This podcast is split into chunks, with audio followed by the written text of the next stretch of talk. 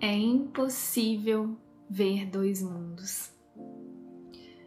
Vamos conversar um pouquinho sobre isso? Essa, na verdade, é a lição 130 do livro de exercícios de um curso em milagres. E é uma das lições que me inspiram, assim, me tocam profundamente. Essa lição ela respondeu perguntas muito profundas que eu sempre tive assim, porque ela ela expressa a metafísica principal de um curso em milagres, que é não dualista. E é por isso que é impossível ver dois mundos. E eu sinto que, que a compreensão né, dessa lição, desse ensinamento, leva a gente para o lugar de poder, né, para o lugar de poder que tem na nossa mente, que é o poder de decisão. O tempo todo a gente está decidindo. O tempo todo eu estou escolhendo qual mundo que eu quero ver. E dessa escolha, a partir dessa escolha interna, isso vai se refletir na minha percepção, na minha forma de perceber o que parece estar fora. E aí o curso Milagres fala que a gente na verdade só tem uma escolha. A gente só escolhe entre dois mundos. Um é o mundo real, o mundo de Deus. é o mundo da unidade, da paz perfeita, da alegria perfeita. E o outro mundo é o mundo do ego. Esse mundo aqui, dual, complexo, contraditório, conflituoso, perecível e assim vai. então eu só tenho essas duas escolhas, eu só posso escolher entre esses dois mundos. E na verdade, quando eu faço essa escolha, e eu faço a escolha pelo mundo real, eu vejo, eu consigo ver que nem era uma escolha. nem era, em última instância, uma escolha. Muito profundo mesmo essa questão da não dualidade. Porque como que eu tenho uma escolha no que é uno? Entende? Então, se, tão, se são dois mundos, não é não dual. E é aqui que eu sinto que tem muita confusão com, com relação ao ensinamento de um curso em milagres, né? Porque aqui entra a questão da confusão de níveis, que é muito importante de ser estudada e compreendida para quem escolhe viver esse caminho em milagres, esse curso em milagres, porque essa confusão de níveis ela é muito comum e, e é ela que faz com que a gente encontre contradições no livro. Mas o livro não tem nenhuma contradição, é mais fácil a nossa mente ter muitas contradições do que o livro ter contradição.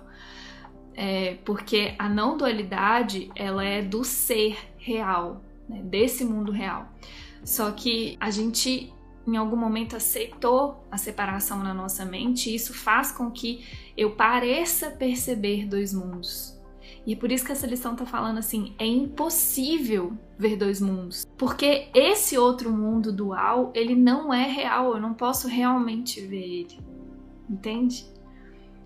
Mas aqui eu sinto que tem um, um aprendizado, um treino muito, muito, muito importante de se fazer, que é esse treino da escolha pela verdade, né? A escolha pelo mundo real que tem que ser uma, um treino de vigília constante, assim, né? Do que, que eu tô escolhendo o tempo inteiro no meu dia a dia. Porque, a part, de novo, a partir dessa escolha, essa escolha interna, ela é decisiva para o mundo que eu vou perceber. Parecer, perceber. e como que eu sei, então, Paulinha, se eu tô escolhendo o mundo real ou se eu tô escolhendo o mundo do ego? Pelas testemunhas que estão na sua frente.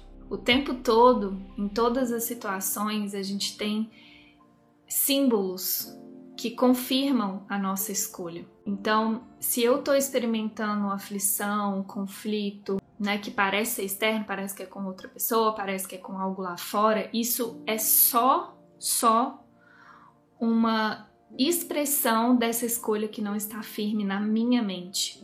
Esses conflitos, essas pessoas, esses desafios, eles são testemunhas da sua escolha pelo mundo ilusório do ego. E realmente é muito importante a gente compreender isso, porque separa de querer mudar o que tá fora e aí você vai para dentro e fala, é, acho que eu vou ter que corrigir isso na minha mente. Ontem me vieram alguns lembretes que eu ainda nem compartilhei, mas que tem a ver com isso, assim, que é eu tava em uma situação aonde eu tinha uma testemunha do medo e uma testemunha do amor na mesma situação, na minha frente. Tipo, uma pessoa expressando uma coisa e uma outra pessoa expressando uma outra coisa sobre a mesma situação. E aí eu olhei e falei, realmente, obrigada por me mostrar que eu tenho escolha. Qual testemunha que eu vou escolher ouvir? E aí me veio esse lembrete. Qual testemunha você está ouvindo?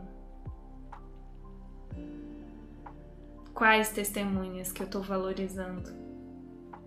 Porque são só testemunhas de ideias que eu estou valorizando eu quero, eu vou me deixar ser afetada por uma expressão de medo ou eu prefiro escolher me alimentar dessa expressão de amor.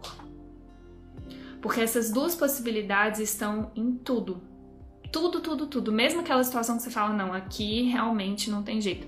Tem. Sempre tem alguém que vai ver com amor, porque sempre há uma saída amorosa. O ponto é o quanto eu tô querendo confirmar essas ideias na minha mente. E aí ficou muito claro para mim ontem assim, ó, eu preciso reforçar a escolha pelo amor na minha mente. Eu preciso reforçar. Porque se eu não reforçar, essas testemunhas vão continuar aparecendo. Então tem essa escolha muito profunda que a gente precisa fazer diante das testemunhas do mundo, sabe? Primeira escolha é: eu quero ser uma testemunha do medo ou do amor? do mundo real ou desse mundo do ego? Eu vou pegar os assuntos do mundo e deixar minha mente ficar ali ou eu vou firmar minha mente na verdade? Essa é uma primeira escolha. Porque o tempo todo a gente está sendo testemunha do espírito ou do ego e a gente está percebendo testemunhas do espírito ou do ego, né? Só que a gente tem a liberdade de falar não. Não vou confirmar isso. Você pode pensar, você é livre para pensar, mas esse pensamento equivocado é seu, não é meu. Ele é equivocado, ele não é a verdade nem sobre mim nem sobre você. Eu escolho ver com amor.